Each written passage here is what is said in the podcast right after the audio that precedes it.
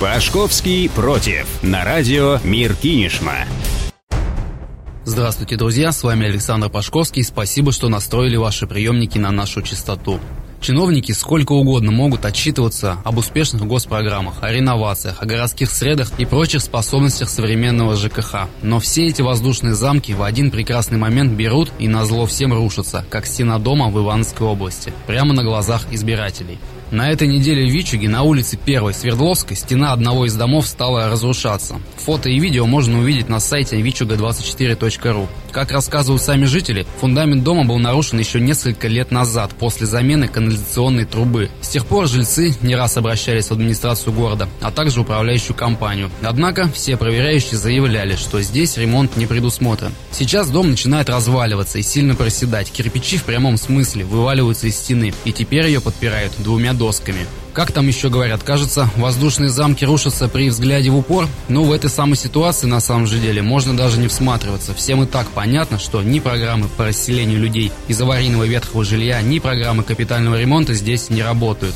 И, к сожалению, это не единичный случай. Таких бараков эпохи сталинской и постсталинской индустриализации по стране тысячи, десятки тысяч. На начало этого года площадь аварийного жилья в России составила более 12 миллионов квадратных метров. Чаще всего это именно двухэтажные дома. Но это не значит, что жителям пятиэтажек не о чем беспокоиться. Все мы помним тот самый случай в Юрьевце, когда 22 декабря 2017 года там обрушилась внешняя стена пятиэтажного дома на улице Пушкина. Тогда ночью один из жильцов этой пятиэтажки, Владимир Галочкин, проснулся от шума, увидел трещину на стене дома и разбудил соседей. Благодаря ему 80 человек покинули свои квартиры и никто не пострадал.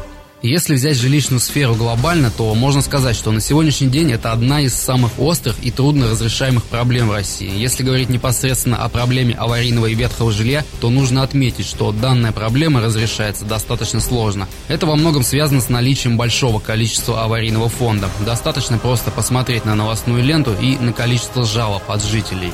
С одной стороны, существует проблема расселения жителей аварийных и ветхих домов. То есть каждый гражданин, согласно Конституции Российской Федерации, имеет право на жилье. При этом жилье должно быть доступным и комфортным. В силу же различного рода административных барьеров, многие аварийные и ветхие дома де-факто являются таковыми, а де-юре не признаны и юридически за ними таковой статус не закреплен. В связи с этим жильцы таких домов так и продолжают выживать без воды, с падающими стенами и потолками. И складывается устойчивое впечатление, что административные барьеры на сегодняшний день выступают именно барьерами, а не бюрократической проволочкой. Признание дома аварийным или ветхим создает для муниципалитетов лишнюю головную боль. Пусть уж лучше будет дыра в доме, чем дыра в бюджете. За бюджет ведь еще надо отчитываться перед федеральным центром. Почему же так получается, что нагоняй у нас принято получать за статистику, за какие-то эфемерные цифры, а не за видимый уровень жизни людей? Почему чиновники не мычат, не телятся, пока что-то не рухнет или не произойдет произойдет трагедия. Невооруженным глазом же видно, что стена, например, этого самого Вичевского дома держится на одних лишь стеклопакетах, ну и на двух досках, которыми рабочие управляющей компании подперли стену.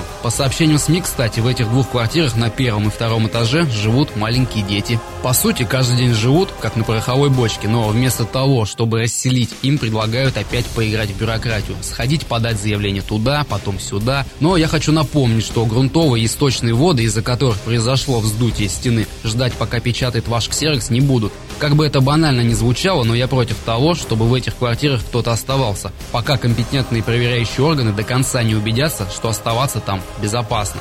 И, наконец, пока работы ведутся, там остаются люди, а ведутся они уже несколько дней. И, судя по всему, особо никуда не спешат. Интересно, что будет, если на время ремонта жильцов переселить в квартиры руководство управляющей компании или администрации, а чиновников и представителей ЖРУ в этот дом, наоборот? Точно сказать нельзя, но тогда, возможно, сделают все быстро и по уму. Они просто зашпаклюют и приложат к стене подорожник со словами «домик не болей».